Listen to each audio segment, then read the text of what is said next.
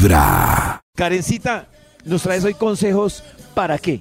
¿Para Es qué que consejos? resulta que hay un tema que tiene que ver con el mal ambiente en el trabajo y una de las cosas que recomiendan es que la gente lo que hace es lo que hacemos normalmente y es hacer trompas, hacer guerra fría, hacer de todo y no confrontar al compañero con el que estamos teniendo inconvenientes. Le lengua. Entonces, no, exacto, normalmente hay un compañero, o sea, los compañeros que generan mal ambiente se benefician mucho y eso sí yo lo creo de no ser confrontados. O sea, el que uno no le pone la cara se beneficia mucho haciendo como como esa guerra sucia de te hago mala cara, te hablo mal de ti, de todo. Y lo que recomiendan es que coger a esa persona y decir, mira, eh, ¿cómo lo resolvemos? ¿Cuál es ¿A el golpes inconveniente? ¿Cómo podemos llegar a acuerdos? Eso. Porque cuando uno confronta a la persona, la persona ya deja su estrategia silenciosa y dañina. Entonces, Pero, pero eh, una pregunta, Carissa, tú, tú como, como líder de la empresa para la que muchos trabajamos, ¿no crees que también eso puede agudizar el conflicto y el ambiente? A mí me parece que la guerra fría es peor. O sea, que cuando uno coge a la persona y le dice, en buena onda, obviamente si es agresivo, uno le dice, mira, Mira, me parece que algo no está funcionando en la dinámica de trabajo, explícame Mira, qué podemos cambiar, cuál es el inconveniente que está sucediendo y lo trabajamos. Mira. Es como Ay, no neutralizar a la persona a cuando uno simplemente es como, ¿y esto qué? Ja, Y no sé qué, y, y empieza esa guerra que Es que me queda la duda porque desgastante. yo he estado en grupos donde se confrontan, como mire, mire Natalie, yo creo que cuál- quiero saber cuál es su problema, ta, ta, ta, ta, ta, No, ta, pero si no y pasa nada, ¿de qué estás termina hablando? Eso, y termina esa reunión Uy, sí, eso y el ambiente pasa. se siente, o sea, dice, ¿en qué Tenso. momento hay una masacre acá? Sí, y ahí dicen que ahí es cuando hay que acudir a recursos humanos, pero también a veces eso tiene unos efectos así súper explosivos. Es que es jodido. Eso Lo no que es pasa peor. que, sí, las guerras frías a ¿Qué es menos plazo peor? son Es la pregunta. Uy, sí, yo sé. Es que hay personas en el trabajo que saben muy bien hacer silenciosamente daño y ser Sí. súper tóxicas laboralmente, ¿no? O sea, Yo pregunto- que- Eh, así como en los colegios y todo, en las oficinas hay tribus y las tribus eh, se caracterizan por algo, como allá están las chismosas, allá están los fastidiosos, allá están los que hay hay grupo de gente normal, ¿cierto?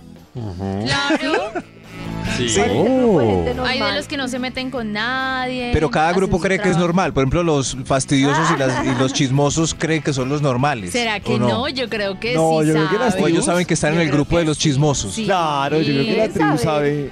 En qué grupo está. Además porque Claro. tienen apodos No, se deben creer normales. Yo creo que los chismosos no tienen como autoconciencia del mal que hacen.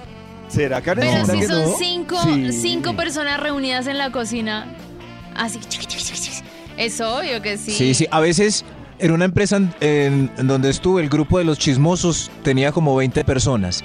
Y el de los sensatos, solo dos. Ay, qué mal. Entonces ganó el de los chismosos, hicieron aburrir a uno de los sensatos que renunció. Ay. Y se. Max Milford. Pero ¿será que esa persona que es tóxica es tóxica en todo? O sea, es tóxica en su pareja, es tóxica en su trabajo. Yo creo que sí. Yo creo que sí. Sí. Yo creo que, Y donde yo le creo que no. permitan ser es peor. Yo creo que no. Yo creo que Claro. incluso eh, es, es como la, la del jefe.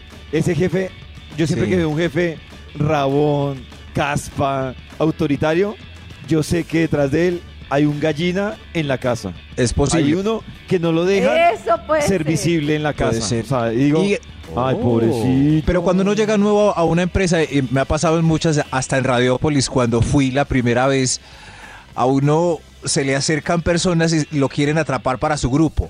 Como, ¿Ah, entonces sí? uno identifica a la persona como entra y yo, este es el grupo de, del pereque. Porque cuando me abordó la primera persona me dijo, no, Cuidado con aquellos de allá que se la montan a uno de una. Y aquellos de allá no hacen nada. Aquellos de allá no, que no vayan para allá que le ponen trabajo. ¿De uy, verdad, uy, Max? uy, esto sí. uy, uy, no, no, no. Muy temprano. Ve- venga, almorcemos con estos. Corazón. Esta es Vibra en las mañanas. A través de Vibra 1049 FM. En vibra.com. Y en los oídos de tu corazón, esta es. Vibra en las mañanas. Para nuestros queridísimos oyentes, un saludo muy muy especial. Estamos en los días de la luz. Imagínense, pleno solsticio de verano para el hemisferio norte. Y esto se presenta matemáticamente el día de mañana. Mañana miércoles se presenta a las 9 y 59 de la mañana en que el sol cambia de signo y se produce ese acontecimiento. Eso significa que durante los días precedentes eh, el sol cada, a cada amanecer sale un poquito antes del día anterior y se oculta un poquito después del día anterior. Sino que claro, como nosotros estamos en la zona tórrida, no es fácil apreciar esos cambios. Y ya desde el día de mañana empieza a invertirse el proceso. Ya el sol empieza a salir.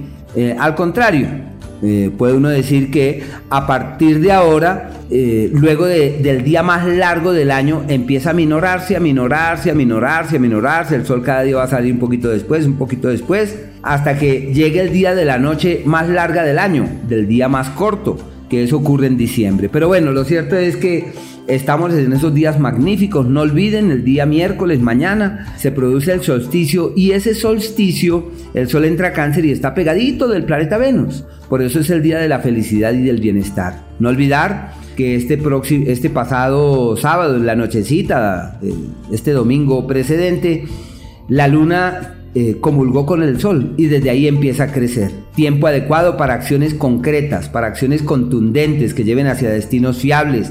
Es el momento de decir, no voy a dilatar ni voy a posponer, voy a hacer. Es el tiempo de entrar en esa dinámica creativa con el único fin de permitir que las cosas den los resultados esperados. Con quejarnos, especialmente durante este tiempo, no sacamos nada. Más bien veamos el lado amable a la vida, conectémonos con lo positivo y sembremos las mejores semillas.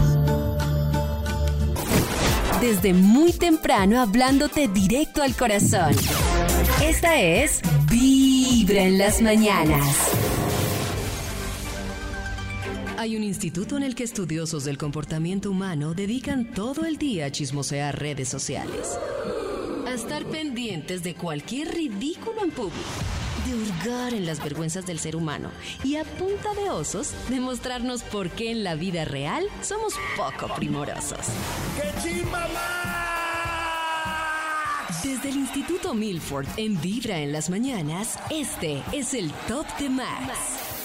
En esta nueva corta semana le marcamos al Instituto Milford para que nos cuente en estos tres días qué investigación realizó. ¿Aló? ¿Aló? Buen día. Buen ¿Qué ha día, habido? Max Milford. ¿Cómo van? Bien, Max. Milford. No más estás, puestos, por favor. ¿Cómo van? Cuenten cositas. Bien. Este milagro. Bueno, Maxito, No, básicamente, hablando de chascos en la oficina y de verdad hay gente de mal ambiente en la de oficina estamos hablando, Por eso, de chascos por mal ambiente, perdón. Pero hay Malos gente que, uy, ambientes, de verdad hace unas cosas tremendas, Maxito. Espérenme un momento, yo traigo el Bademecum digital para anotar Ah, ¿no todas estas palabras. Sí, listo? Ya me quizás así salga un estudio que haga las delicias de esta mañana. Aquí está eh, ambiente Capre laboral, me robó el trabajo. el trabajo, El lambón. Lambón. Odioso. todo esto. Creo que yo puedo. Tres, Yo creo, creo que en un ambiente laboral puedo sobrevivir más con el envidioso que con el lambón. El Me da más miedo el lambón. envidioso. No, me da miedo el Uy, no, envidioso. el Uy, a mí lambón, lambón. El lambón fastidia, pero el envidioso me da No, miedo. a mí me da miedo el lambón. uy, no, Es que el el lambón. miedo. Pero si El los dos son lambón. amigos de uno, no hay ningún problema. El lambón, por ser lambón, uno no sabe hasta dónde puede llegar. Y si es un amor envidioso. Ush. Envidia. Aquí ya salió el título del estudio para hoy es ¿Cuál es su compañero menos favorito? Oh, Menos ¿nos toca favorito. decir a nosotros, nuestro compañero menos favorito? Yo creo que con este estudio en cada punto podemos señalar eh, los compañeros que caben dentro de estas características. Ustedes allá afuera también Dios Ay, qué mío. miedo. Estaremos Oh. ahí. Susto. en ese vamos top. llenando cajoncitos a ver dónde Una caben vez yo estos. le hice a los gerentes un ejercicio de a Sí. qué compañero sacaría y por qué. Uy, Dios. Pero ¿Y qué tal Pero los gerentes Oh. pudiera, eh, era entre gerentes, o sea, eh, ¿qué gerente podía sacar? O poder hablar con todo el no mundo. solo de- podían sacarse todo el entre mundo. ellos. Estaban ahí pollo, ya, ¿A o el el ente administrativo, financiero, todo, y les tocaba decir a quién sacarían y por qué. Ay, ¿A Yo realmente Como cara a cara. Solo saqué uno de corazón. El resto lo saqué porque Karen dijo que eran tres. Me sacó a mí sacar. mismo. Entonces dije, pues. Me sacó mi, mi, mi nosotros molo. Inventémoslo. Pero uno ¿Pero solo tenían que decirlo en voz alta? No, Mm, mm. Ah. eso era lo malo. No, en un papel. No. Dios Claro, mío, y Karencita, ¿no coincidieron que en decirlo varios en uno solo y te dieron ganas de echarlo de verdad? Imagínese, imagínese. Ya no está ese gerente. Ya no está ese gerente, qué buena fórmula. El título de hoy para el estudio es Karencita dio ideas hoy peligrosísimas Oiga, sí. para las empresas. Pero me ¿Cuál es parece su bien. compañero menos favorito? Señálelo usted. Vamos con un extra y así iniciamos este estudio. Extra. Extra. Extra. ¿Cuál es su compañero menos favorito? El relojero humano. Siempre pendiente de los que llegan un minutico tarde Uy, para repetir no. en voz alta la hora y que Uy, se no. sepa que él sí llegó primero. No, y ni El siquiera. relojero humano. Ni siquiera. Yo conozco acá en la empresa. ¿A un relojero? A un relojero, es una relojera. Y molesta a los Ah, otros relojera. compañeros por llegar tarde, pero ella llega después de ellos y se ¿Ah, va, es la primera que se va. ¿Y con qué Ah, autoridad? pero es un ¿Con chiste. qué No sé, autoridad? ¿Pero lo es, lo es por molestar o en serio? No, es en serio, es en serio. ¿De los molesta y los regaña Por llegar tarde. por llegar tarde, Y pero llega más tarde. llega más tarde Pero más y, vos es- el que se deja. Sí. y le da el horario de salida y es la primera que Pero se ¿por va. qué hace eso si No sé. Y nadie le ha tiene dicho que sí rabo está de bien. paja? Ay, Pues sí, co- ay, sí, internamente sí. se habla sobre el tema, pero No, pero ahí sí como dice Karen que alguien le ponga límite. Pues es que alguien le tiene que decir, ¿estás Claro. bien? O sea, ¿con qué cara vas a decir? Sí. Claro. por evitar Pero es en conflictos serio. no le dicen. no, yo ¿quién sí le es? diría, pero yo le diría, amiga, pero comparado con cuál reloj llegue tarde. Porque si es por eso, el tuyo se le Uy, la David. Claro. qué buenas respuestas. Uy, qué buenas respuestas. A mí me gustaría, yo, qui- yo quiero hacer curso de ironía con Nata y David porque yo no, no me falla la ¿Conmigo? ironía. Nada. ¿Conmigo? Ironía y doble sentido. ¿Sí ven? No, no, no, pero... Abrazos a estos que están pendientes de la puerta a las 7 y 29. A ver quién llega a las 7 y 31. Fastidiosos. Es usted. A ver quién trae carnet o no para devolverlo a la casa. Usted. Si, si uno es el de la recepción y le toca esa labor, esa labor. No, eso... El Por de la favor, recepción por lo general es un bacán. huella. Sí. No A mí me sabe parece muy nada. pailas que esa labor se le da a una persona como si estuviera cuidando No. niños. Sí. Esa labor es de un...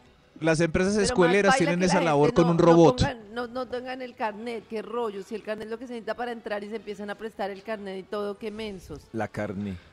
La tarjeta ahora, marcar tarjeta ahora es digital. Esa, esa huella huella, el marca. dedo. Sí, huella, sí. claro. Ahí como se prestó el dedo. Claro. Vean, la huella en, en recursos humanos. La huella el día que usted llegó tarde este mes, sumando los minutos, dos días y medio. Entonces ya uno como, ay carajo, ¿en serio? ¿En serio? Lo, lo mejor para lo de la huella es evitar marcarla, entrar como en combo con los que sí la ponen. Pero y entonces es mejor que lo regañen a uno a por bobo y no por Maxi. incumplido. Sí. Si no ¿Usted registraste por qué no puso la huella? Ay, se me ha olvidado. Entonces es mejor el regaño por bobo Yo que por incumplido. registro. Por bobo que por No, toca como en los call centers. Sí o sí tienes que registrar si no te descuentan el tiempo. Sí. Oiga, qué Claro. buena idea. Uy, no de ideas. no de ideas. Mira esa Karencita. risa de no. Marica, ya. Excelente idea. No, no. Pero es que ¿Cuál? si no, no funciona. Pero se me Tienes olvidó. razón, Nata. Es que hay gente, oiga, hay gente que es muy concha, de verdad. Yo bueno, sí, sí. ¿Cuál No, es su compañero menos favorito? Top número 10. ¿Cuál es su compañero menos favorito? Top número 10. El compañero chismoso y Uy, comunicador. Lo odio, lo odio, el chismoso. Está pendiente del eh, está pendiente del crimen del viernes para crecer su popularidad y seguidores de la oficina, arruinando la reputación de los demás. Yo, yo confesar algo, yo tenía una amiga que me decía a mí, no, es que ya en la empresa andan pendientes, y yo le decía, ay, nadie anda pendiente de Ah, uno, la gente vive muy ocupada. Pero vi tantos chascos que yo dije, oiga, sí, la gente se anda muy pendiente Total. de lo que hacen los demás, a dónde salen, con quién Pero salen, ¿por qué si se dio no cuenta de salen. eso, David? Maxito, precisamente por eso, porque empecé a, a ver chascos y comentarios que yo decía, uno, la única forma de que esto pase es que la gente ande pendiente de qué anda haciendo cada uno en, la empresa. No. Y efectivamente, pasa, Maxito. Que, o sea, queda tiempo para las responsabilidades propias y para echar un ojito alrededor. Sí, ¿con, quién. ¿con quién salió usted a almorzar? ¿Con quién fue a la tienda? Si fue solo, si está solo, acompañado, si llegó en carro, en bus, en mula, todo. O sea, es el detalle. Si llegó peinada, peinado. Porque hay gente que le interesa tanto esto. Sí. Increíble. No ¿Con quién entiendo se fue? Falta de no trabajo. Falta de labores. Falta de labores, sí. falta de Pero hay Falta de trabajadores falta de excelentes. motivación propia en la vida. De pronto Nata sabe si hay trabajadores excelentes que también tienen esa labor encima. ¿De chismosear? O un buen trabajador no hace eso. Sí, yo creo que sí. No, no lo hace. Pues hay no está al que pendiente. yo, porque yo he visto que trabaja bien y cumple con su trabajo, pero le gusta el chisme. Yo es porque me he enterado de chismes, por ejemplo, con un desfase de seis meses. Entonces yo digo como, ay, sí Ah, sabe. claro. Y yo, y, me, y entonces me miran así y me dicen, eso está pasando hace seis meses. Yo tengo un amigo que me Y yo, actualiza ah. todos los lunes la carta de chisme. ¿Ah, sí? ¿Quién será? Y yo, oiga, yo nunca me entero. O sea, si no es por ella, yo no me entero. Pero llega cumplida ¿Alguien? a contarme qué ha pasado. Si llega alguien nuevo a la empresa, es alguien virgen de chisme, el chismoso se estaba aviando por llenarlo de información. Por llenarlo y por Ay, a meterlo. mí no me han llenado de información, por favor, que me ubiquen para que me pongan Es que. ¡Llénenlo! temprano. ¿Quién quiere que lo llenen de información? vamos a almorzar ahorita, En ¿o los qué? oídos de tu corazón. Esta es Vibra en las mañanas. El único show de la radio donde tu corazón no late. A través de Vibra 1049 FM. En vibra.com. Y en los oídos de tu corazón, esta es Vibra en las mañanas. Tenemos la cabina del drama. Mamacita, papacito, a veces estás en una relación sana, una relación de muchos años. Oye, tú pensaste que ibas a envejecer con la persona. Dijiste, por fin, por fin encontré la persona con la que voy a estar toda la vida. Pero un día, sin deberla ni temerla, un día te das cuenta que te cambiaron. Drama fuerte el que traigo el día de hoy en mi programa. Oye, ¿qué pasa cuando tu pareja te cambia por otro o por otra? Mamacita, papacito, hay mucha gente que me está escuchando que ha pasado por un divorcio, por una separación, o que quizá el día de hoy ni siquiera lo sabe y ya me la cambiaron, ya me lo cambiaron. Y a veces eso te pega directito en el autoestima. Dices, ¿qué le faltó? ¿Qué hice mal? ¿Qué le pude haber dado a esta persona para que haya querido irse con alguien más? Que ese es el primer error, ¿no? Uno pensar que le faltó por Que darle no tengo pues, yo. O sea que es culpa de uno. Claro. No, no, ah, sí, uno dice que es culpa de uno, pero me parece que eso no tiene nada que ver. O sea, que el, Sí. que el que lo buscó tiene que No revisar qué sí. le Pero faltó. el tema es que el ego está Oh. como acostumbrado a decirnos que no tengo yo que te dio la otra persona, qué es lo que me faltó, qué es lo que no sé qué, porque ha- hay una cosa que uno puede hacer con eso normalmente y es, no sé si con esto estará de acuerdo Maxi Pollo en el tipo que decíamos que saca a bailar a todas y no importa que lo rechacen, pero pesca y dice yo aunque sea me le lanzo a todas y aunque sea me levanto tres y siempre termina levantando. Hay una cosa Siempre. que uno puede hacer Oh. y es lograr expandir su, su capacidad de sentirse rechazado. Porque nosotros dejamos de hacer muchas cosas porque nos da miedo sentirnos rechazados. Entonces, como no hago esto porque me van a dejar, no hago esto porque me van a decir que no, no hagan esto. Y entonces, si alguien me dice que no quiere bailar conmigo o algo, siento un impacto que no lo puedo soportar. Y no Si vuelvo a sacar a nadie a bailar en la vida. Exacto, si uno expande su capacidad de sentirse rechazado, no querido, si uno entiende que muchas personas, no- a uno, uno no le va a gustar a muchas personas y a otras sí, entonces uno puede vivir la vida con mayor intensidad porque tiene mayor capacidad de aceptar el no, de aceptar el rechazo. de Uy, no, aceptar- pero es que a mí sí me parece, o sea, eso sí va, yo entiendo a Canecita, pero en mi caso, sí va directamente proporcional con la autoestima. Alejo. Y claro, Claro. que uno recibe un rechazo, uno al otro día como que respira y arranca. Oh. Pero yo, yo no, mi personalidad no me da para estar, digamos que hoy me rechazaron. Rechazándote todo el En cinco tiempo. días Claro, también me rechazaron. O sea, como ese balance de Sí. me rechaza, desde 10 veces me rechazaron 8 y me aceptaron 2. Me parece muy loser. O sea, No. no. Pero es que si uno no Pero debería ser como oportunidad, Karencita no dice. sería ni No, siquiera tan rechazado. Pero digo, Porque a mí es que la fíjate, por personalidad no me da ejemplo, pa' que eso. muchas personas se quedan en una relación por miedo a ser dejados, sin pasarla bien. Si tú expandes el miedo a así se siente ser dejado o así se siente abandonar una Claro. relación y así se siente el dolor y tienes más capacidad para sentir Ah, el dolor. bueno, lo que pasa es que O sea, eh, en Sí. general es ampliar la capacidad para sentir lo que te Lo que incomoda. que yo- Claro, yo- pero si me han cuando- dejado cuando a mí 20 me han- veces, tengo que Claro, cuando a mí me han ter- eso- yo creo que eso depende mucho de cada personalidad. Cuando me, ha- me han terminado, yo no lo interpreto como un rechazo. Entonces, que- pero me que la persona que lo interpreta como un rechazo, pues sí debe ser duro. Yo, sí Eso es. Claro, depende de la Entonces, si uno tiene una coraza contra el rechazo, vive muy rico. Sí, claro. muy rico, Me imagino que muy sí, rico. claro. No importa. A ver, ¿qué más dice Jorge? No busques un mientras tanto. No busques un dulcito nada más para darle celos o restregárselo en la cara a la persona que te cambió. Hay mucha gente que dice, un clavo Saca saca otro. no, clavo. yo no creo en eso, es Mamacita, aquella persona que dijo que un clavo saca otro clavo no sabía nada de la vida ni de la carpintería. Aunque si el clavo es alto, bronceado y extranjero, no pierdes nada con intentarlo. ¿Cierto? Que Sí, yo- es y que extranjero, La pero- persona cuando, cuando se coge otro clavo para, si es simplemente para demostrarle al otro, se hace más daño. Eso. Y Termina está pensando clavada. es en el otro y, no en estar mejor uno. o Pero sea, sí me si parece es que para ayuda. sentirte mejor, distraerte, más. pasar el tiempo, sí, pero si es porque, por ejemplo, Nati dice, no, yo con este le, se lo voy a restregar al otro, al final se está haciendo más daño uno. Yo siento que, con lo que dice Nata, yo siento que ayuda, pero a corto plazo.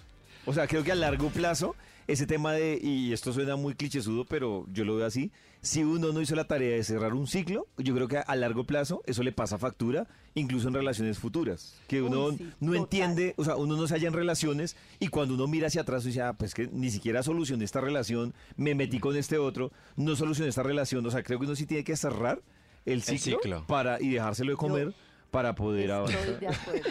No sé cómo así. Desde sacar muy el temprano, dándote directo al corazón. Esta es Vibra en las mañanas. A través de Vibra 1049 FM. En vibra.com.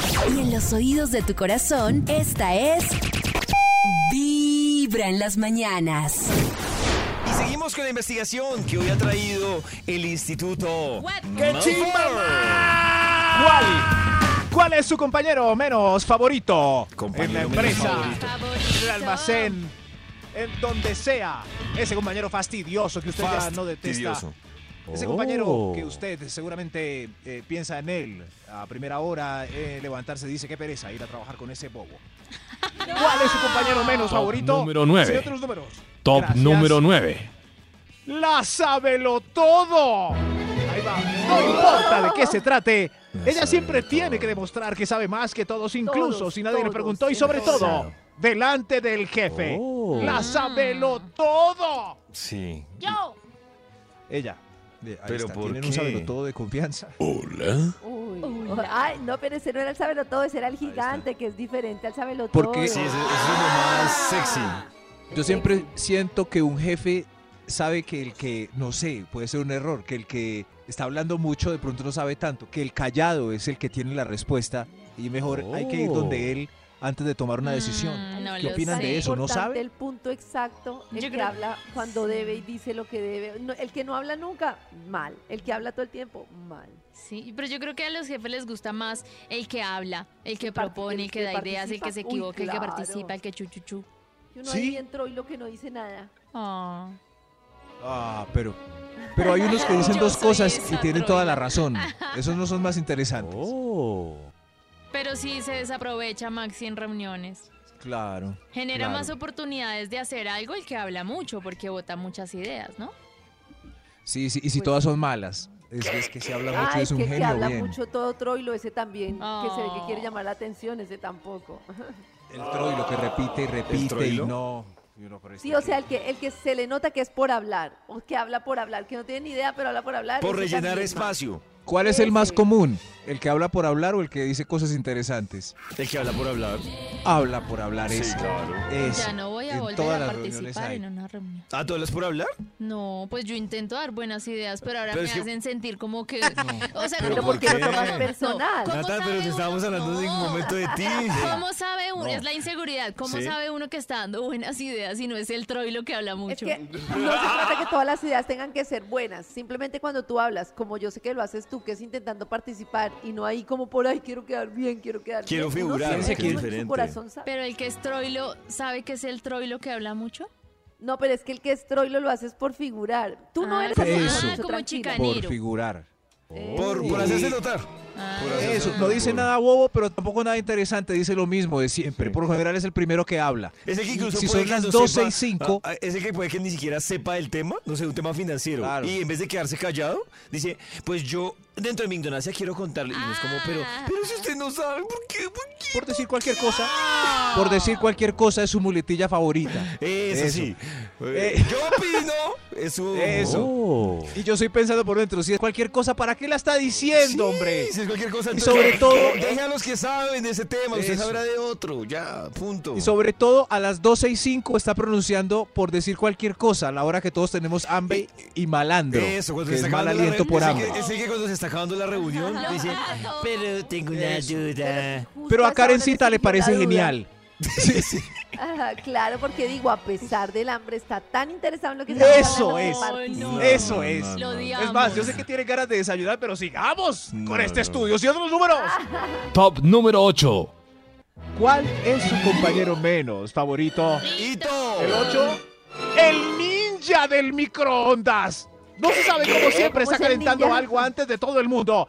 Y siempre está calentando atún, pescado y huevo cocido en el microondas, no. llenando la oficina con un olor a mariscos que pocos quieren. Pero Y no son mariscos, uy, no, hay uno es peor- huevo. Hay uno peor que es el que ah, le saca el jugo a la estufa de la empresa y entonces empieza, por ejemplo, a fritar carne. Ay, por ¡Ay, qué Y, rico! y se, se ve en toda Ay, la no. oficina el humo de la carne. Pero es que, pero es que hay cosas de cosas. A mí el humo de la carne me parece que llama, pero el huevo tibio, no. Huevo No, pero no es, no es tan chévere cuando el humo de la carne te queda impregnada la ropa y el resto de la tarde haciendo No, yo de carne. sé, pero... Por su expresa queda asuntada de carne. No, No, no. Voy a llegar a cocinar coliflor que huele a peo. ¿Y Quisiera estaba en la que empresa o estaba en un asador?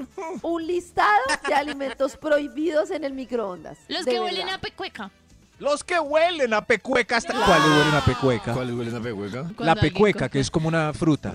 Sí. El huevo será el único que huele a pecueca. No, el huevo huele a como a hay agua. El varios huevo de verdad, alimentos. de verdad, el- es como cuando uno le mandaban, lo- hay, las mamás crueles son, la- de verdad, deben pedir perdón las mamás que mandaban huevo tibio al colegio.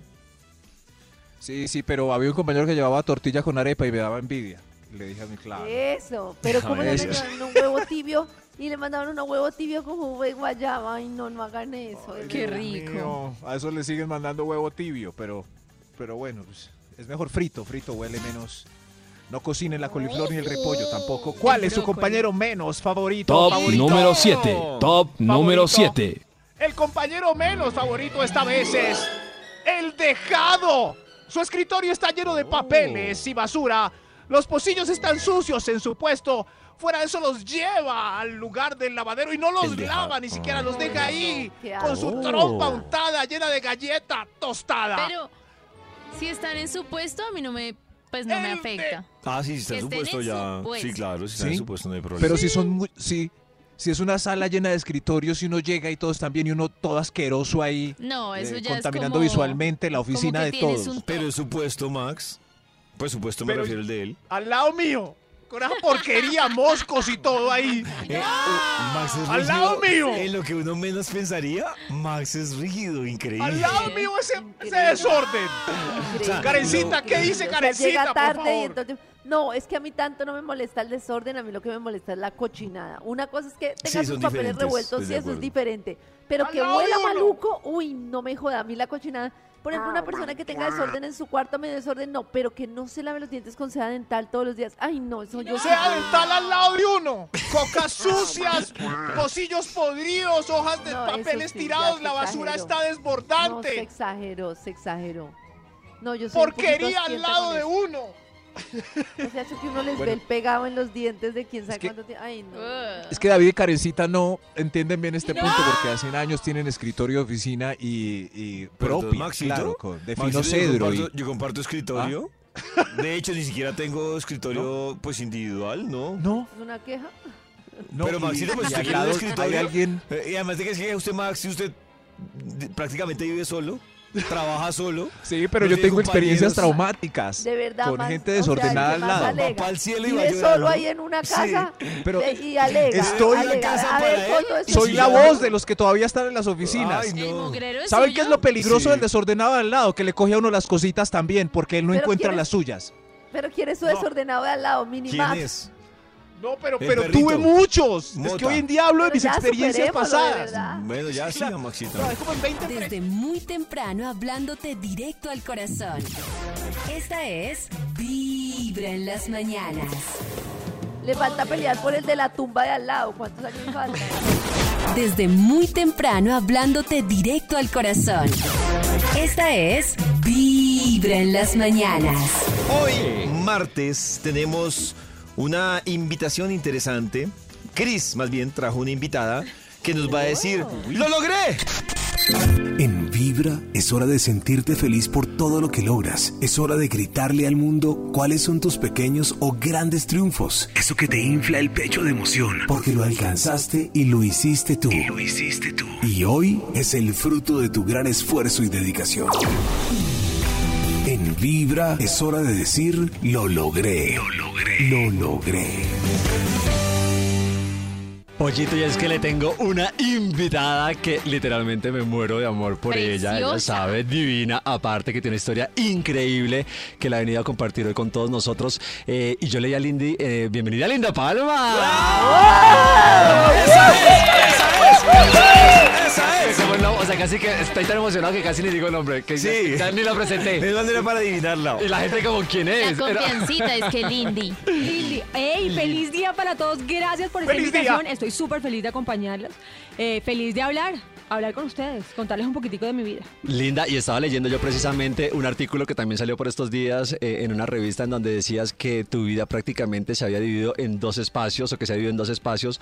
Uno en el tema laboral con todo lo que has conseguido, lo que has escalado desde que fuiste, bueno, señorita Bogotá, toda tu carrera como Señorita presentadora. Bogotá. Señorita Bogotá. Y obviamente pues después del suceso de, de la enfermedad, de la esclerosis, ¿cómo ha sido? ¿Cómo es un poquito eh, esta división también y cómo se torna o cómo cambia tu vida en, en este 180 grados? ¡Ey! Impresionante. Eh, digamos que en, en- en la revista que cuentas eh, estaba hablando de los últimos 11 años de mi vida. Y wow. O sea, todo eso ha pasado en 11 años. En 11 años. Primero, pasa rapidísimo. O sea, uno como que es consciente del tiempo. Es como, en 11 años ha pasado todo esto. Cosas buenas, cosas malas, caídas, bajadas, en fin. Eh, y sí, sin duda alguna, mi vida se dividió. O sea, mi vida es una antes de y después de la recaída de esclerosis múltiple. Ya, digamos que ya no, no me gusta tanto hablar de eso, pero Entonces siempre... No, pero, sí- no, pero siempre soy Ay. feliz de reconocer Ah, claro.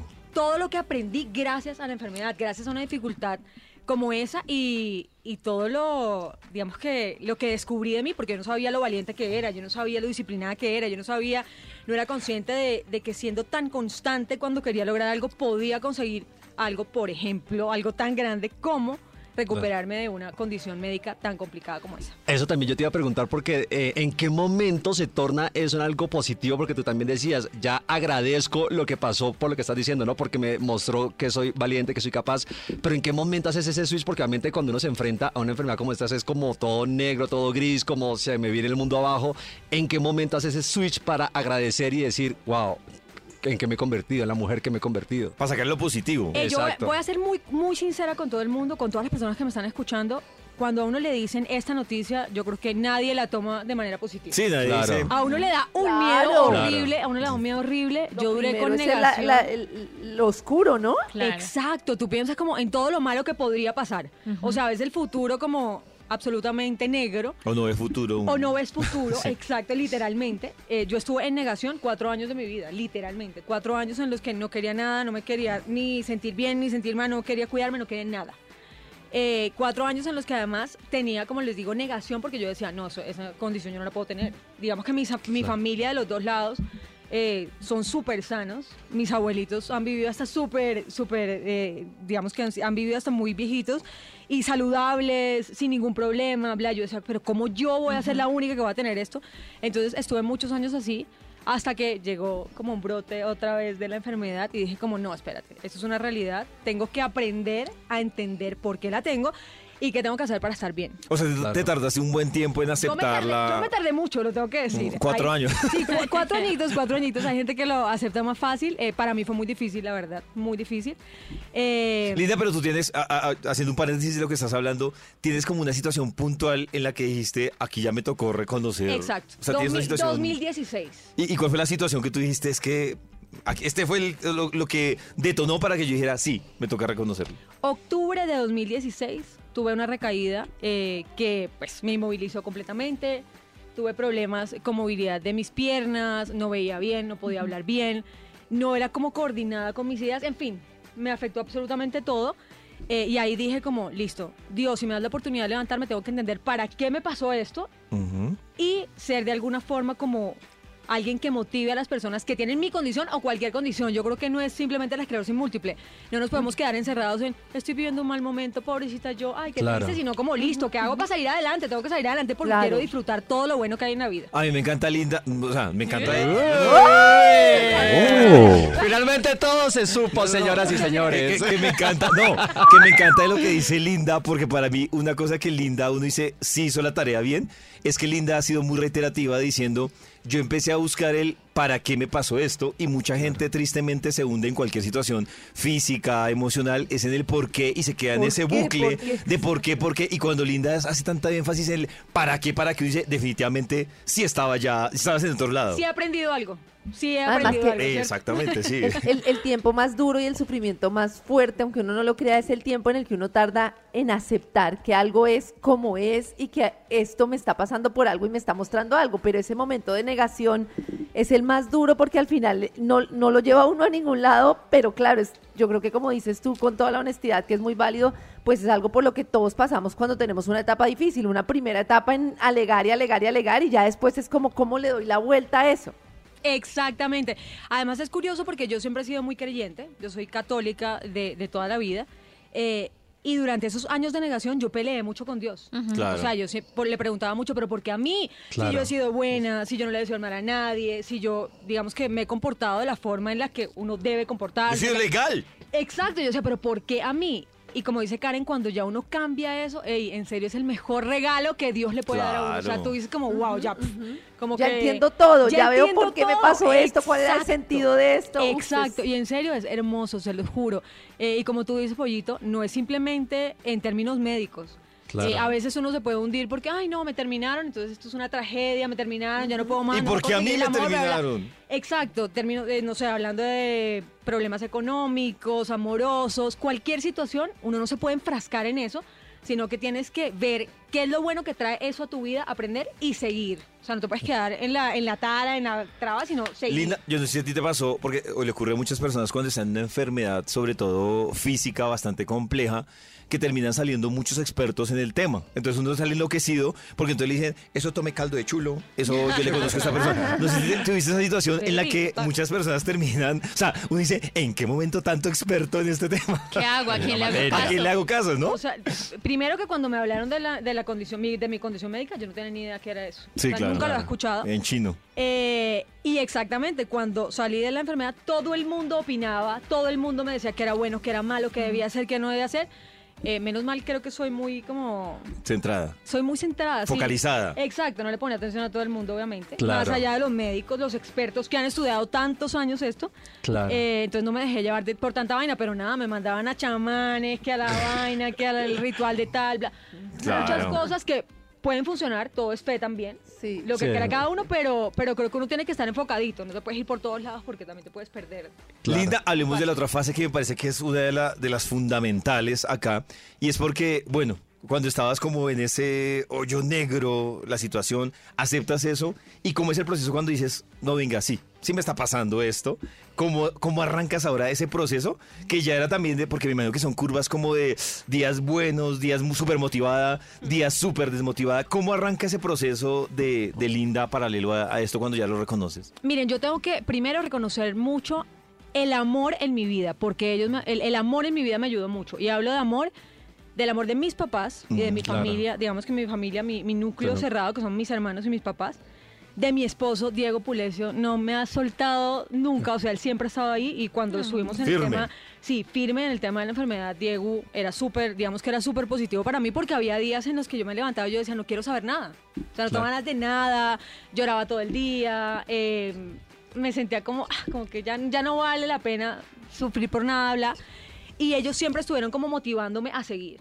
Y otra persona que me ayudó muchísimo fue una fisioterapeuta que yo tuve, a quien quiero muchísimo, Isabel Piedra- Piedraíta, eh, porque cuando yo estaba en la cama, tirada en la cama, acostada en pijama todo el día, yo le decía, no me quiero levantar, no me quiero ni siquiera bañar, no quiero que me bañen, no quiero que me arreglen, no quiero nada. Ella me obligaba, me decía, te tienes que levantar, o sea, te tienes que ir. tú. Exacto, tienes que ir, te cambias como si fueras a salir Claro. y te metes en el cuento que ya estás bien. Y ella me ayudó muchísimo porque yo sí está, digamos que en ese proceso lo que les digo, estaba como que sí, que no, unos días súper positiva, a la media hora caía otra vez en, en tener miles de dudas, pero Claro. Muchas personas, mis suegros, mis suegros fueron divinos conmigo, por ejemplo. Aparte, eso fue, ha sido una montaña rusa porque te casas también con Diego, eh, digamos, saliendo de, de todo este trato. Entonces, es la montaña rusa, ¿no? Que decimos de todo el tema, pero también el, el- el tema del matrimonio. Ah, pero te casaste con él estando ya eh, No, no, en no, esa- acaba, no, acaba, llevaba dos años, dos años después nos casamos. Ah, Después ya. de... Exacto, de casi estar- tres años después nos casamos. Pero bueno, Diego siempre ha estado conmigo. Claro, En es que las Diego buenas vivió y en las todo, malas, claro. Exacto, en las buenas y en las malas. Eh, Linda, ¿cómo te fue con, con las amistades en esa situación? O sea, también, con- porque también es una oportunidad para uno decir, oiga, no sé, ¿Quién está pregunto yo, uno también a veces se sorprende, uno dice, venga, esta persona que dura espera nos saludamos, Ajá. y ahí con la llamada, otro que uno decía, esto va a muerte, ¿qué le pasó? ¿Sí, sí, sí tuviste también ese, ese encuentro? Uy, sí, eso. Yo, yo no soy, digamos que nunca he sido muy amiguera, yo tengo pocos amigos, Sí. amigos, eh, pero obviamente uno en este medio conoce mucha gente. Eh, y sí, tú te das cuenta quién realmente está y quién no, a quién ni siquiera le interesa. Eh, pero agradezco sobre todo los que sí están firmes, que me Claro. escribían, que me llamaban, que se preocupaban, porque obviamente yo lo que hice fue aislarme completamente del mundo, yo me aislé de todo el mundo. Eh, y había gente que se veía pendiente de mí y a veces, también por respeto a, a ese momento mío, me escribían, Linda, espero que todo está bien. Y uno, ah, bueno, qué bien, está firme. Eh, entonces sí tengo más claro quién está ahí para mí. Eso sí también lo agradezco muchísimo de este momento que tuve. Linda, tú decías ahorita que no querías hablar mucho, qué pena, Pollito, de, de- del tema también de, de la recuperación. Hay muchas mujeres que de pronto están, o hombres también que están pasando por momentos similares. Eh, Linda, para los que no saben o no han leído, bueno, no han escuchado un poquito el tema, Linda, a- o sea, a Linda le tocó prácticamente volver a aprender a caminar, a escribir. Fue un tema de que eh, leer le costaba visión borrosa, o sea, un tema muy fuerte de recuperación. Eh, pero para esas personas que están pasando en este momento por esa situación, ¿qué también le dices tú o cómo los, los guiarías tú un poquito eh, en ese proceso? Ey, es difícil porque cuando uno está en ese momento, lo que les digo, hay días que no quieres escuchar nada Sí. de nadie. Nada. Pero yo que lo viví, que realmente lo sentí, que, que sé lo difícil que es, mi recomendación es primero que logren de alguna forma disfrutar, si es la palabra, no sé, pero Sí, sí, sí. como entender lo que está pasando alrededor, Ajá, ajá. reconocer también a las personas que están alrededor, eh, reconocer, a- a- a- como les dije, todo ese amor que uno tiene alrededor, porque a veces uno pasa por encima o ya sabe que los papás están para uno, Mm. que los hermanos bla, pero reconocerlo como, hey, gracias porque estás conmigo, porque me estás Claro. cuidando, porque me amas, eso es precioso. ajá. Y darle tiempo al tiempo. Es simplemente darle el tiempo al tiempo. Yo creo que todo pasa en esta vida, entonces. Miren lo que dice Linda, a mí me encanta porque hay mucha gente que cuando le dicen disfrute la situación difícil, pues obviamente la ¿cómo voy a palabra disfrutar disfrutar. esto? ¿Qué le pasa? Claro, Exacto, que madura- pero- a mí me lo han dicho muchas veces, como no se le ocurre que yo voy a disfrutar esta enfermedad o eso, yo creo que no es disfrutar la enfermedad, sino es más o menos lo que dice Linda, que es disfrutar lo que trae colateralmente la enfermedad, que es la familia, las personas que uno encuentra que están pendientes de uno, y es disfrutar más el proceso que lo que está pasando en términos de resultado, porque claro, nadie va a disfrutar el dolor, o sea, nadie lo va a disfrutar el nadie, dolor. nadie. Que no sé si la palabra es disfrutar o es como vivir intensamente lo que está pasando Eso como es. es. como un proceso. como- Disfrutar el proceso. Eso es, Aceptar disfrutar el el pro- proceso. aceptar el proceso, eso es. Es más ace- aceptar el proceso eh, y entender que, se los juro a las personas que estén pasando en este momento por algo complicado, después uno, mejor dicho, sale siendo 100 veces mejor Sí. de lo que es ahora. Linda, yo tengo una pregunta y, y va un poco al tema, digamos que hemos tenido un gran debate post pandemia, bueno, post pandemia no, post cuarentena y aislamiento, Sí. y es que digamos que toda la gente cuando estuvo en la pandemia, entonces todos decían, no, después de esa situación todos vamos a ser mejores personas, nos vamos a complicar tanto, y entonces fue un debate eterno que teníamos acá eh, en la emisora, incluso durante pandemia. Pero digamos que con esta situación que tú viviste, ya que miras atrás y ya hay un tema vivido, un tema aprendido, digamos que cómo cambió un poco la mentalidad de Linda con respecto a la vida y en general a asumir los retos, los problemas, las complicaciones de la vida, de esa Linda de hace 6, 7 años a la Linda que está hoy aquí sentado con nosotros. Bueno, tengo que reconocer hoy aquí en Vibra Por favor. que a veces, obviamente, vuelvo a ser la misma linda de antes. Claro. ¿no? A veces, Claro, Cae uno. Se sí, nos eso me olvida. parece súper honesto y súper necesario decírselo a todas las personas. Todos volvemos a esos momentos y todos tenemos esa parte en nosotros. Caes Exacto. pero sales. El- claro, no, Claro. porque ya soy consciente, entonces digo como, hey, no, no me puedo quedar ahí, por favor, no puedo volver a lo que ya me hizo sufrir y salgo rápido de ahí. Pero, pero no, no puedo negarles que, que a veces caigo en eso. Eh, yo veo, digamos que la linda de antes, la linda de ahora, trato en lo posible ay, de disfrutar más las cosas sencillitas. Ah, eso me parece brutal. Lo, lo más sencillo Lo de de la hoy, vida. lo que yo- le pone sí, la vida lo hoy. de hoy. Lo de Aquí hoy, en Vibra hoy. Aquí en Vibra, en este momento, en esta cabina de radio. Porque, eh, ay, pues la verdad es que estamos ahorita aquí, nosotros sentados, hablando chévere, bla, pero uno no tiene certeza de absolutamente nada. O sea, no sabe si mañana va a ser igual, las condiciones van a estar iguales, si todos vamos a estar o alguno va a decir me voy, bla. ¿Sí me entiendes? Hay que disfrutar a la gente ahora, entonces me gusta mucho apreciar a la gente que conozco, como tenerla, sentirla realmente, disfrutar. Yo creo mucho en eso de, de dar tiempo de calidad a la gente. Antes Sí. de pronto no, no era muy consciente de eso. Eh, yo amo las redes sociales, me encantan, tengo que decirlo. Y antes vivía como mucho más metida en las redes sociales. Y se lo juro, podríamos estar hablando y a veces me quedaba, ah, bueno, listo, háblame. Y tú hablándome y me perdía una conversación que puede ser súper interesante por estar pendiente de las redes Sí. sociales. Ahora ya disfruto más como, eh, voy a apagar el celular y voy a hablar contigo, Claro. mirándote a los ojos y A disfrutar realmente que estás aquí conmigo hoy bien, lleno de salud, contándome cualquier cosa de tu vida. Eso me gusta, como apreciar el momento. Eso me quedó después de, de la Yo, calle. yo no sé, Linda, si a ti te pasó, pero por ejemplo, claro, en la condición, por ejemplo, que tú tenías que empezó a haber una limitación, por ejemplo, de movimiento, no sé si te pasaba que uno empezaba a, a entender y a valorar mucho más detalles tan estúpidos como ir al baño solo y caminar tres metros dice, venga, eso, o sea, claro que técnicamente a la gente le cuesta valorarlo. Totalmente, Claro. Pero totalmente. Digamos ahora, no me lo van a creer, pero yo a veces me levanto de mi cama, Brincando. voy, no, voy al baño y el simple hecho de cepillarme los dientes, Claro. amarrarme los cordones yo sola, lloro. Claro. es como, uy, Dios, gracias. Y puedo llorar en ese momento. Pero es como, Dios, gracias, lo puedo volver a hacer. Hubo un momento en que no lo pude hacer. Y nada me daba certeza que lo iba a lograr otra vez. Entonces, como, wow, lo estoy haciendo otra vez, yo sola. No necesito de nadie, bla. Pero cuando necesité, también tuve quien me apoyara. Eso fue un regalo hermoso, además, porque yo era una persona a la que le costaba mucho reconocer que necesitaba ayuda de alguien. Ujú. Como que yo siempre hablaba, ay, no sé. era- Autonomía. Sí, era como, no, pero es que Soy yo puedo- autosuficiente. yo puedo con Independiente, todo, bla. Y yo claro. siempre decía, como, ay, no, pero yo no me imagino cuando tenga tal edad depender de alguien, me parece horrible, bla. Y me tocó a los 31 años depender de alguien y no le puse problema, sino como, qué lindo que mi familia y, y Diego y la familia de Diego están para mí. Ese fue el mayor regalo. Claro. Como Y a además, eso. además que me encanta esa conclusión que tú llegas que, que necesites en algún momento de alguien no quiere decir que seas dependiente. O sea. Ah, que lo mismo puede pasar. Tú puede que alguien necesite de ti, no quiere decir que sea dependiente de ti, pero, no, para pero está nada, ahí, está ahí los que nada. necesitas. Exacto.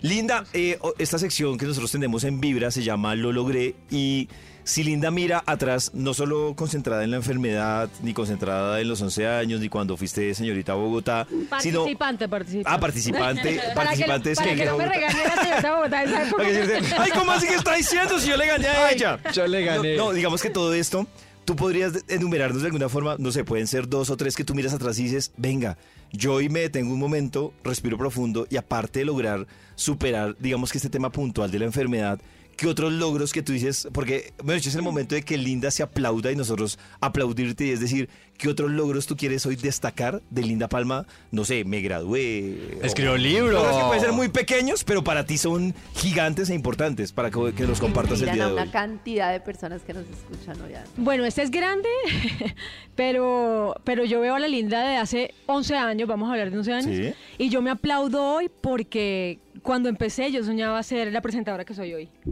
Hacer Te veías lo- ahí. Me veía, o sea, yo me visualizaba yo, ay, cuando consiga, y lo dije siempre con, o sea, como una afirmación, cuando sea esa linda, cuando la... Y hoy lo veo después de tantos años, eh, sigo, sigo estando eh, vigente para, tan, para un público inmenso, haber hecho tanta, digamos que una carrera que, que ha sido constante durante tantos años, ese para mí es un logro gigante eh, y yo me aplaudo por eso, porque he sido muy juiciosa, muy disciplinada, constante. He madrugado, he trasnochado, he trabajado los fines de semana. ¿Sí me entiendes? Como que nunca le he puesto peros a eso. Y ahora ver que lo logré es como, uy, Linda Palma, muy bien, amiga, Claro. lo lograste. Ese es un logro que, que me parece maravilloso. Eh, otro logro que... Ella empecé a hacer ejercicio. ¿Y te gustaba? no me gustaba hacer ejercicio, yo no disfrutaba hacer ejercicio, la gente siempre quería como, "Ay, no, tú debes ser las que se- de las que se matan en el gimnasio. Odio los gimnasios, perdón. Pero no, nunca me han gustado, hasta ahora nunca me han gustado.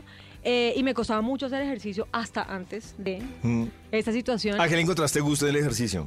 O sea, eh, porque... A ver, a ver que mi cuerpo es capaz de hacer todo lo que es capaz de hacer. ¿Pero encontraste gusto en algo? O sea, en alguna disciplina específica del ejercicio. Yo hago, mira, yo hago pilates, algunos días hago natación, algunos días hago algo de pesas que me parece lo más aburrido, pero bueno, me toca. Eh, pero todo eso, como ver que puedo correr, porque me gusta correr, todo eso, que mi cuerpo pueda hacer tantas cosas me parece maravilloso y antes no lo disfrutaba, como les digo, o sea, yo era como, "Bah", porque pensaba en algo estrictamente estético, entonces decía como, no quiero hacer ejercicio para verme así, bla, en ese momento no me llamaba la atención. Ahora lo hago por la parte estética, obviamente, para verme bien, más bonita, más marcadita y la vaina, pero también para Salud. sentirme bien. Claro. Y sentirse Claro. bien, ah, es lo mejor que hay. Claro. Entonces me aplaudo por eso, no joda, lo logré. La gente no lo iba a creer que lo iba a lograr, pero lo logré. Lo lograste, claro. Sí, he corrido maratón, pues maratones, eh, no maratones, carreras de 10K, de 15K, y yo digo como, wow. Admiración, yo no ni un, ni un, nunca, ni un K lograría yo. No, lo lograría porque yo antes no corría, se lo juro, la prim- el primer día que corrí, yo creo que no llegué ni a los 100, 100 metros y estaba cansada, quejándome, no Muerta. quiero nada. Y miren ahora lo que he logrado eh, con constancia, con disciplina. ¿Y qué más? Y logré hacer un libro, Es lo que, que dijo el- Cri- ey, el libro. Logré hacer un libro. ¿Sobre qué? Uy, eso sí Se que llama La requiere vida linda. y tiempo. Sí, además lo hice, Karencita, en nueve meses me tocó hacer un libro. Y yo como. ¿what? En nueve meses eh, cuento la historia de mi vida con la esclerosis múltiple. Es un libro súper bonito porque motiva a la gente, como les digo, eh, X, sea, sea la razón que hayan vivido, a parar, detenerse, mirar alrededor, agradecer por todo lo que tienen y seguir adelante. Porque la vida es linda, hay miles de bendiciones todos los días, a cada instante y hay que agradecerlas.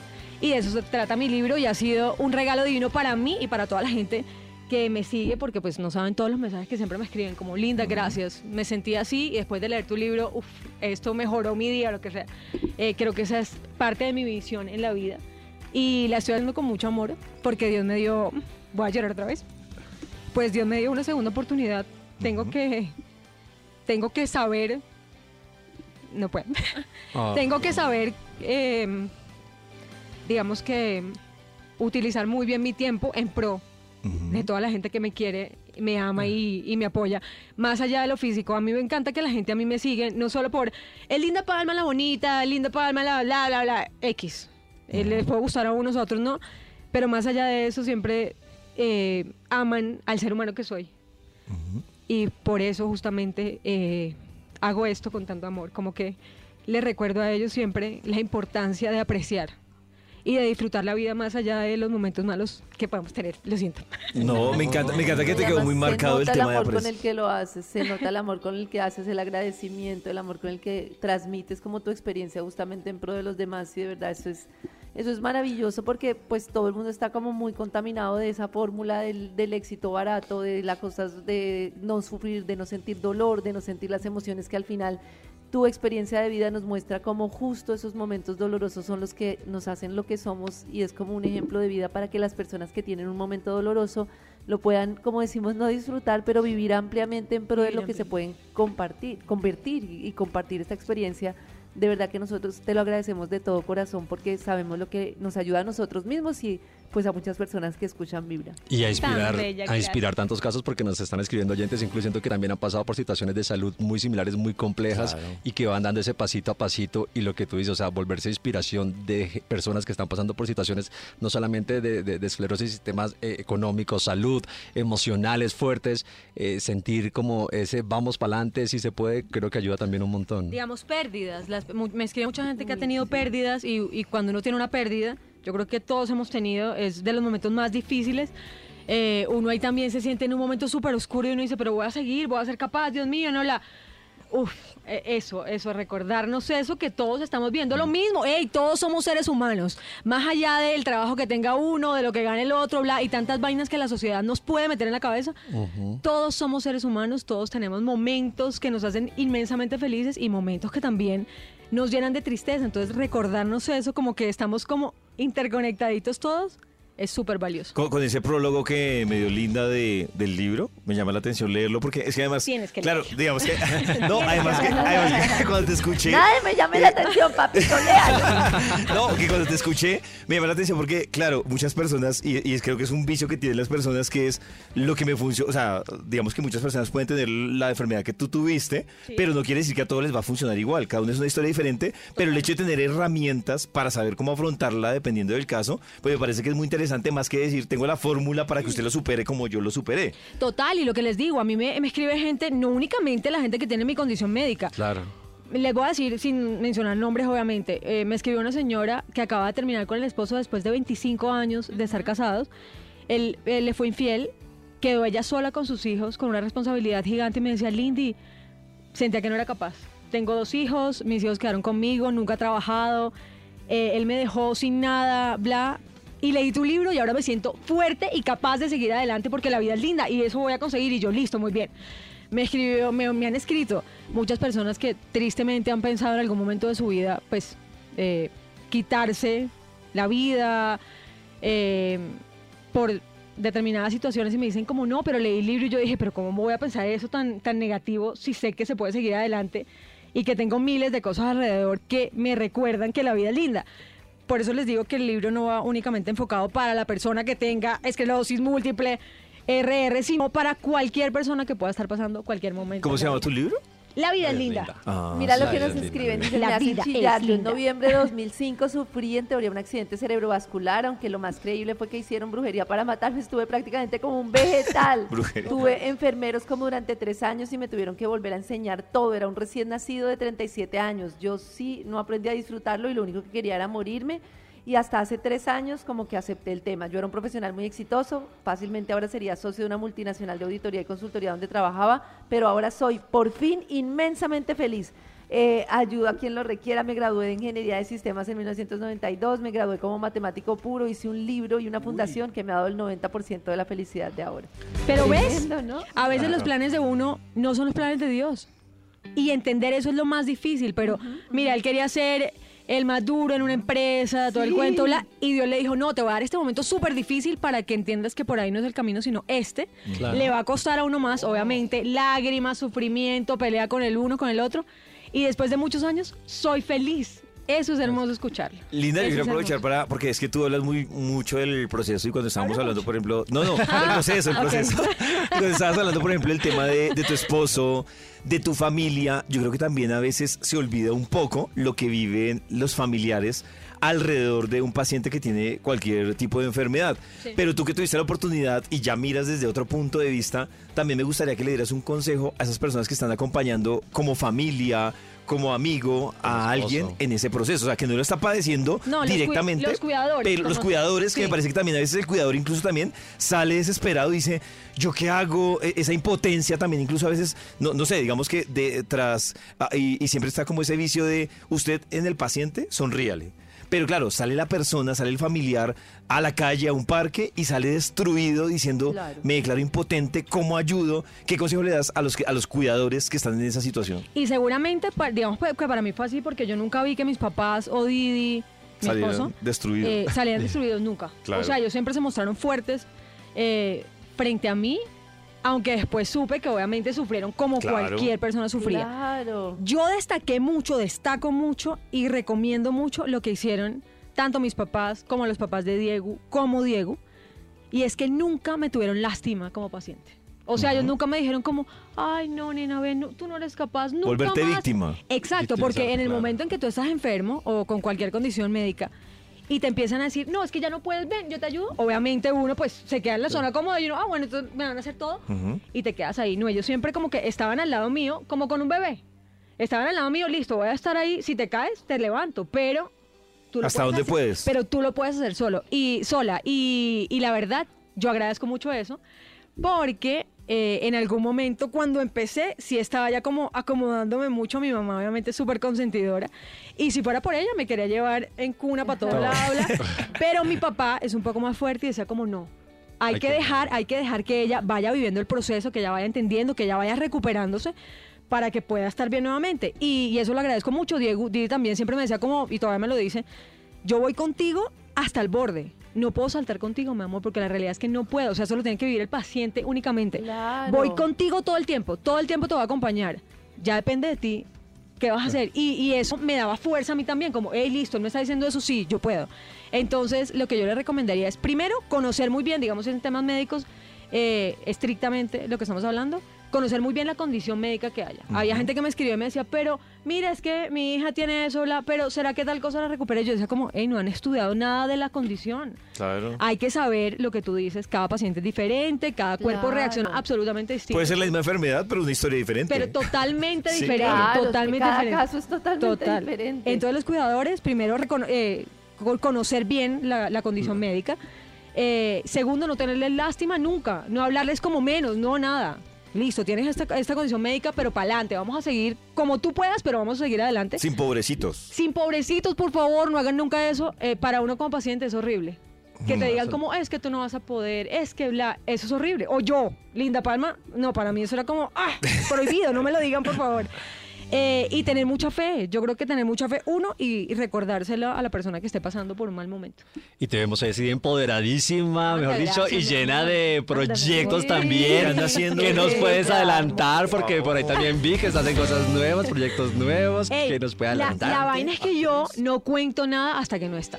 Ah, tú, tú dices agüero. Sí, eso sí es agüero, eso es agüero mío. Eh, solo les puedo decir que... Pero en estoy Vibra un adelantico, exacto. en Vibra un No, adelantico. solo les puedo decir que estoy trabajando juicioso. Seguramente no va a ser ni este año, de pronto el próximo, pero estoy trabajando juicioso. Como cada día tiene su afán, como dicen, trabajando día a día, consciente de lo que quiero lograr, de cómo me quiero ver, de lo que voy a conseguir, eh, y todo va muy bien. Sigues aplicando eso de así me veo y Sí, para allá visualizando, sí, visualizando siempre. Ah, eso me parece brutal.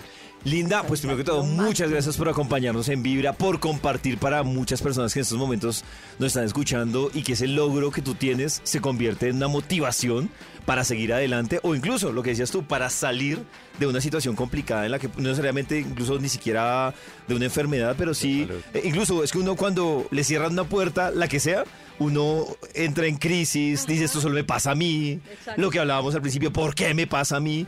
Entonces muchas gracias por compartir tu historia, por acompañarnos en Vibra, aquí en Vibra pues tu casa siempre súper Sí. bienvenida Ah, y, muchísimas y gracias. gracias por compartirnos tus historias de, de lo logré aquí en Vibra. No, muchísimas gracias. Así como yo, Linda Palma, lo logré, ustedes también lo pueden lograr. ¿Qué se necesita? Primero fe, fe en, fe en Dios, creer en ustedes como seres humanos, creer en todas sus capacidades eh, y obviamente trabajo, porque hay que trabajar cuando uno quiere conseguir algo, el trabajo que sea, uno tiene que trabajar día a día. a. Unos días vas a llorar, unos días te vas a sentir bien, otros días vas a querer mandar toda la porra, porque a todos nos pasa, es. pero tiene que seguir uno súper concentrado y enfocado en lo que quiere conseguir. Eh, nada, les deseo bendiciones a todos, que sea una semana increíble, llena de cosas bonitas, llena de muchísima salud, que es lo más importante. Y recuerden siempre que la vida es linda. Les mando miles de besos.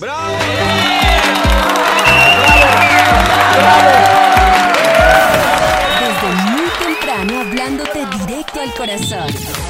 Esta es Vibra en las mañanas. Desde muy temprano hablándote directo al corazón. Esta es Vibra en las mañanas. Volvemos con la investigación que hoy ha traído el instituto. ¡Qué chimba, Eva, Eva, ¿cuál es tu compañero menos favorito? ¿En qué Top compañero número vamos, señor de los números? ¿En, en cuál, perdón? Top número 6. Gracias, señor de los números. Ahí va. Su compañero menos favorito. El experto en excusa. Tiene una excusa para todo cuando se equivoca en su trabajo, no cumple con los plazos, olvidó todo, la parte del informe para hoy, entonces llena todo de excusas. Se murió mi tío. No. Otro tío muerto. Oiga. Otro tío. Murió mi tío, pero no, no puedo ir a la reunión. Murió. A mí me parece, no sé, a mí sí me da miedo, me parece mucho nivel uno matar a un familiar por ir al trabajo. O sea, yo Ah, prefiero... una vez te pasó, ¿no, pollito? Que Sí, la- una lo, persona lo- que lo mató, mató al papá. dos veces. Mm. Y yo pues ya en la segunda dije, miedo. pero ¿cómo así resucitó, volvió a morir? Aclárame esto, bebé. ¿Y qué te Eso ya es tener una mente muy enferma. ¿Cómo? ¿No te dijo nada? No, la mamá fue la que me dijo, me dijo, no, ella siempre lo mata. Oh. Y Uy, yo, qué. ay, Uy, muy no, duro. se agarra. Mató al duro, papá y al tío lo mandó es que a cuidados intensivos. Oh, Dios. Y ninguno de los Pero dos muy triste. eso. Que lo pongan a uno con una dupla que, que siempre se haga incapacitar, por ejemplo. Entonces Ay, hacer sí, uy. Ah, Los No. que se hacen incapacitar sí me dan una mamera. Claro. No, no, no. Acuérdense que mañana tenemos que ir usted y yo a una reunión con el cliente que... Y al otro día, Tengo gripa, hermano. Tengo gripa. Vaya solo. No. ¿Cuál es su compañero menos favorito? Extra, extra. Un extra, un extra. El fanático de las bromas y chistes. Además de sobrenombres. Le dice gordito y flaquito a todo el mundo. Siempre está buscando la próxima víctima para sus pendejadas. Para sus Y además. Es el alma a veces de la fiesta en los paseos en bus. Pero es muy fastidioso. A mí lo que me da piedra es que he conocido un alto porcentaje de esos que dice Max, que cuando se las hacen a ellos, ahí sí se rayan. O sea, son súper sí. delicados, son súper tocados. Yo no Uy, entiendo no. la gente que es súper montadora y se la montan y, Y es súper tocada. Sí. Es como, No. se supone que si alguien la monta, está dispuesto. Ah, que le hagan Ah, lo mismo. claro. ¿Por qué? ¿Por qué, Nata? Porque Claro, porque está dispuesto. Porque se supone que es el mismo juego, es como si, es, es decir, incluso es aplicando solo para las bromas, sino aplica para Claro. todo. Si tú eres de las que es imprudente haciendo preguntas, no puedes ofenderte cuando te haga preguntas imprudentes. Ash, qué aburrido. Tocamos un tema ¿Cómo sin querer y es que Nata es así. Sí, por ¡Claro! eso pregunto. ¡Claro que sí!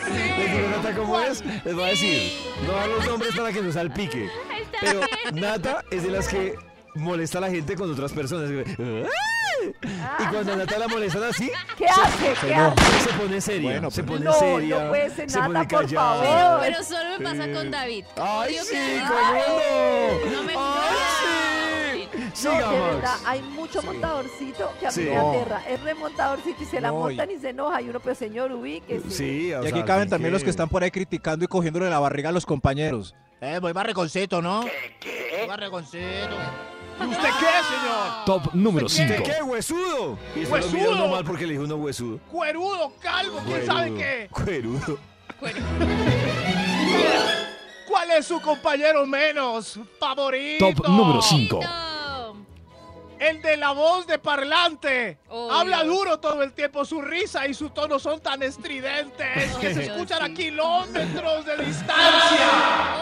Son hablando por teléfono y todo el mundo oye el negocio que están haciendo. ¡Silencio! A mí cuando me dicen, yo, no ¡Silencio! es- yo por ejemplo, a mí me critican que yo hablo duro y no es que hable duro, yo proyecto la voz. Proyecto. Tienes buena Proyecto. No, a mí saben qué me pasa. Tengo un compañero que sube las escaleras y hace rechinar los tenis. Pero, ¿lo hace intencional o...? Lo hace intencionalmente porque le parece Wiki, divertido. wiki. Uy, yo lo odio. Wiki Wiki. Pero ahí sí estoy, con, estoy con la descripción psicológica de que el problema es quien lo siente. Porque el problema ya es tuyo, él está No, ahí él me feliz. cae súper bien, es una muy buena persona, pero, Pero- siempre que sube las madres ¿Pero le parece chistoso hacer eso? yo no sé, a él le gusta. Pero es como si rechinaras dos bombas o dos psicopores. ¡No! ¡Me muero! Tranquila, tranquila. Tranquila, Nata. Marica, ya. Maxito, siga. ¡Qué chimba Max! Ay, no. No. No, Maxito. Se desmayó. de Vibra 1049 FM. En vibra.com. Y en los oídos de tu corazón, esta es. Vibra en las mañanas. Desde muy temprano hablándote directo al corazón. Esta es Vibra en las mañanas. También vamos a aprovechar para irnos con una experta que nos trae un Fisiatip para, para aplicarlo en la vida cotidiana. A ver qué dice la doctora Fisiatip. Hola amigas de Vibra, soy Alexandra Forero, su fisioterapeuta y hoy estoy acá para que hablemos de cómo el gran volumen de los senos puede afectarnos durante la realización de actividad física. Sucede que el efecto rebote puede generar algunas micro lesiones cercanas a nuestra columna vertebral. ¿Cómo lo evitamos? A través del uso de un top o de un sostén que nos dé el confort necesario pero que tenga las especificaciones adecuadas para compactar nuestra glándula mamaria y evitar que a largo plazo podamos tener lesiones en nuestra espalda. Así que dejemos de utilizar los sostenes o brasieres que utilizamos en el día a día y vamos a cambiarnos por uno de especificaciones básicas para cuidar nuestra salud osteomuscular. Recuerden que pueden encontrar más tips en arroba fisio rara al piso Alexandra y también que mi corazón no late, mi corazón vibra. Y también para cuidar nuestra paz mental. Es que esos brasieres de varilla, yo no sé cómo Uy, son sobreviven súper el día a dolorosos. día. No, pero todavía, todavía están vigentes, Karencita. Uy, total. Pues no de varilla, pero tú- hay mucho. Hubo una época, ahora, gracias a Dios, se consiguen tops. Era, uno solo conseguía brasieres con relleno duros, así como un No, cartón, levantadores. No hay nada más cómodo que un topcito así ligero, que uno quede Claro. casi libre. Uy, no me Sí, que de todo. que, con mucha pucheca sufren mucho de la espalda y de ciertas cositas ahí, ¿no? Sí, Pero sí, es a que, Nata y a mí nos sí, pasa. es que lo que les preocupa sobre todo es el soporte, porque al tener tanto pesan y cuando no tienen una estructura, pues se caen. Claro. Hay unas que les tocan Libres. con de tu varilla, corazón. para que se las Esta es. Vibra en las mañanas. El único show de la radio donde tu corazón no late. Vibra. Desde muy temprano hablándote directo al corazón. Esta es Vibra en las mañanas. Regresamos con la investigación que tiene el Instituto Malfoy. ¿Aquí qué están haciendo? Es un estudio de, que habla de cuál es su compañero menos favorito. ¡Qué interesante, señor! Quédese, por favor. Sean los números para Top cuál número 4. Top número Gracias. 4. Ahí va. El compañero dragón del café y del cigarrillo. Oh. Bebe tanto Ajá. café que su energía y temperamento es son impredecibles. afuera y se toma su café. A mí Y mejor no es- acercarse porque el aliento acusca marea un poco. Ay, sí, poco. sí, Aquí hay- Ah, bueno, a mí no me incomoda por eso, sino porque siempre que uno lo va a buscar, Uy, qué boleto. lo encuentra más fácil al frente de la empresa que en la, la oficina de él. ¿Sí? Sí. Echando Un es, pero ¿dónde está? Nube. Un ejemplo, Uy, no decir nombres. ¿Dónde está Max? No de estar fumando y efectivamente le encuentro uno ya. Uno ya sabe que la oficina de él es Pero al frente. moño, legalize. Legalize. Legalize, congresistas perecosos. Gracias, David. Pero a mí sí me da mucha pereza es el mal aliento, el, Uy, eh, claro. reuniones que cusquero tan Uy, horrible, ¿no? Dios. ¿No? Sí, O- o y esa yo soy muy sismático. No, esa mezcla de cigarrillo y tinto es sabrosa. Oh, No, pero el tinto sí me gusta. No, no, digo la mezcla ¿El de cigarrillo? El aliento de tinto me gusta. No, pero la mezcla ¿El aliento de tinto te gusta? No, un momento, David, hay que parar este programa. Paren a ¿Qué pasó? Sí, el problema es que ¿El aliento de tinto te gusta? A mí el aliento de el tinto me gusta también. Me parece sí. rico. No maluco. aliento de A la persona. A mí me gusta el aliento de tinto. tomo rico. tinto y me lavo los dientes. No, es súper delicioso el olor a mí me encanta. buen tinto. El olor a café, pero que Mm. alguien tome tinto y les hable con ese aliento, ¿les Sí. gusta? Sabe me parece, no. De hecho. Si me dan un Es beso, mejor que el de- con sabor a tinto también Uy, me yo parece te-. Me, me reactivo, me reactivo como si me Es mejor que el de Cumis o el de avena. Ese sí no. Eso, sí. Ese sí ese no. sí Es no. mejor que el de Oh. Cumis o el de avena, Ese sí, sí, el de- Eso, Es pero mejor el que el de sopa. Es mejor que el de ajiaco. Eso sí, ¿y a Nata le gusta el de roncito trasnochado? Uy, no. El de tufo es horrible. Uy, y el no. de tinto envenenado. Oh, Ah, ese es picarón. Ese es propositivo. Envenenado, este sí, el aliento a ron. Ah, mi amor, ¿tienes un aliento a ron? Me está volviendo loquita. Emborráchame ¿Cuál con tus su- besos. Despiértame con tu halitosis a café. ¿Cuál es su compañero menos favorito? El, Top número 3. el comil, es que co- comelón sigiloso. Siempre se lleva la comida de los demás de la nevera de la No, oficina sí sin que nadie huevo. se dé cuenta. es un experto huevo. en robar albóndigas de las cocas. Es un no, maestro en el sigilo culinario. Eso no se hace. Robarle la coca a los demás ¿No? me parece muy cruel. No. Uno Muy sueña con su cruel. almuerzo ahí en la coquita y llegar uno y no encontrar su guardado. Eso es Muy muy, cruel. Muy Qué pena cruel. que saque los trapitos, pero ya capturaron al ladrón de carnes de, la, de las cocas de ¿De Radiópolis. carnes? Para eso habilitamos a los boletosos que en este momento están investigando quién se roba las cocas en radio. Eso es una maldad, o sea, no es hambre, sino es como, voy a robar la carne de David, jajaja. Jajaja". Es maldad. Claro. ¿Cómo se- Qué triste uno abrir su coca y no estar el hígado encebollado, en el que tanto Uy, soñó toda la mañana. Pero hay más. Estos son compañeros menos favoritos. Top número 2. Top número 2. Dios mío, el destructor de la paz. No tiene audífonos. Tiene el bafle a todo volumen Uy. con su Con reggaetón maluco. Con lo que Además, sea. Con vallenato. Con lo que sea. Uy, con vallenato me matan. Está jugando Candy Crush a todo volumen en la computadora. Uy, yo quiero denunciar. y ya lo denuncié hasta con el jefe, pero creo que me han hecho caso omiso. ¿De verdad? ¿En serio? En la emisora hermana, en Candela, hay un locutor que desde las 10 de la mañana tiene la puerta abierta Sí. a todo volumen. Y a uno le toca hablar así. Estoy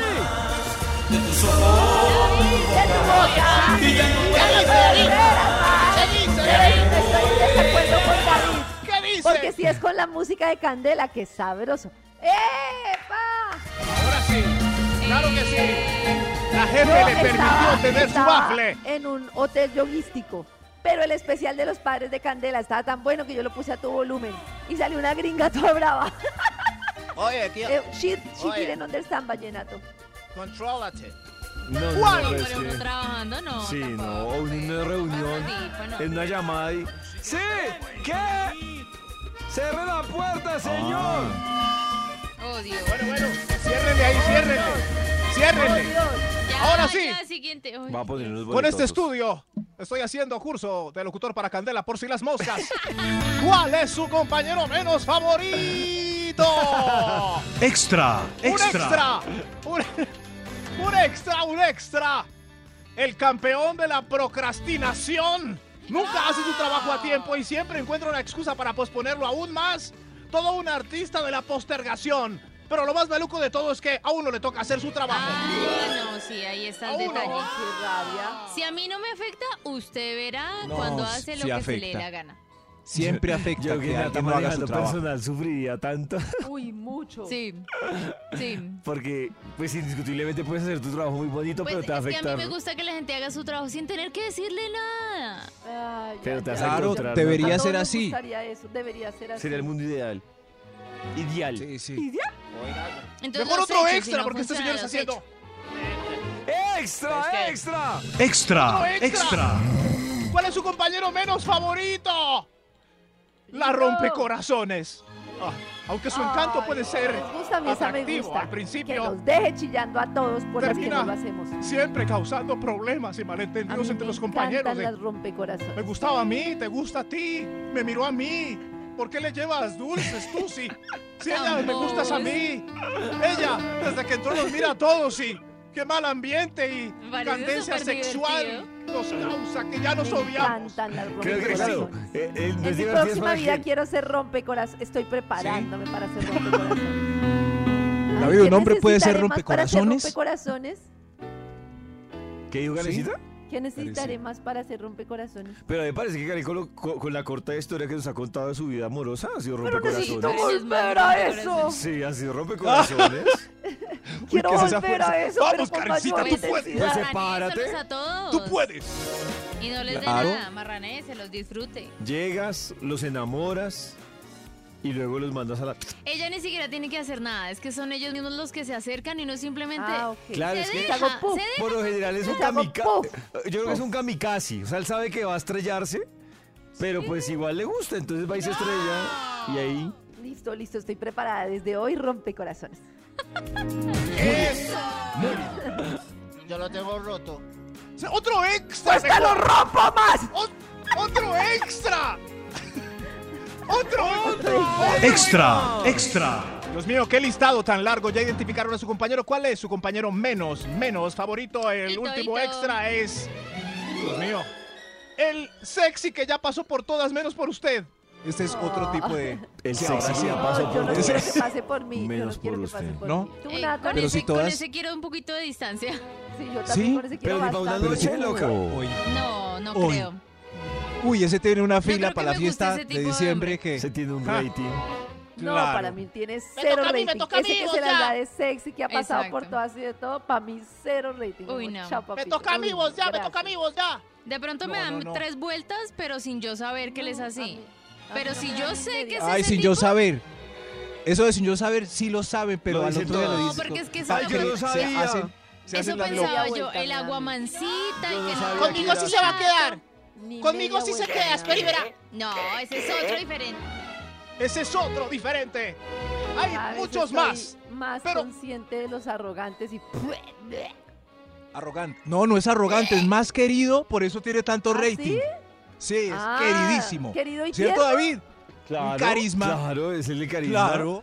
Ah, Es el de- Carisma, por lo Chayanne. general es diferente. Así. Ah, el Chayán, Incluso- pero así como que. se- No, ay, pero va a ser sencillo. Incluso, no, está ahí. no, Garita, hay unos que no lo identifican y dicen, ay, ese es noblecito. Eso es a lo que Ese es voy. tranquilo. Es Y cuando engañoso, saca la es garra. engañoso. Claro, cuando saca la garra Cuando y uno revisa. conoce el listado. Tiene, exacto, Natalia tiene clarísima. Ah, tiene un ya. historial más que el que le dicen coqueto. Sí, pero Sí, hay es un personaje precioso, El care, yo no carismático, fui, que le care, están yo haciendo fui, fila. care, yo no fui. Eso, el cara yo no fui, el canista lo sabe. Es- El Señor cara de los números. ¿usted qué tipo de compañero es? Top Venga, díganos. número 1. Ok, ok. Este fue el listado de compañeros menos favoritos. El menos favorito hoy en Vibra es el de Mala Vibra. Ese es el menos favorito. Y está refunfuñando desde ya. Porque la otra semana no es puente, señores. No. ¡Ay, no es puente! ¿Cómo así? No es puente. ¿Pero habrá acaso tarado en Vibra? ¡Sabor! Ay, ¡Viva próximo lunes! ¡Si habrá los caso, tarado! Esta es Vibra en las mañanas. El único show de la radio donde tu corazón no late. Vibra.